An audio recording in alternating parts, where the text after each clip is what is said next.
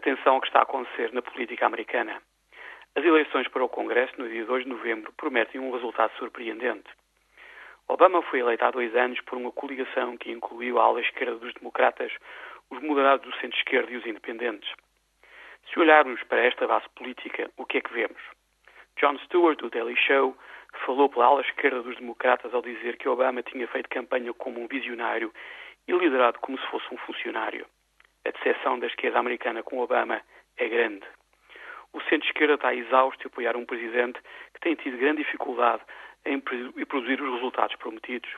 E os independentes estão a desertar para os republicanos ao opor o movimento Tea Party.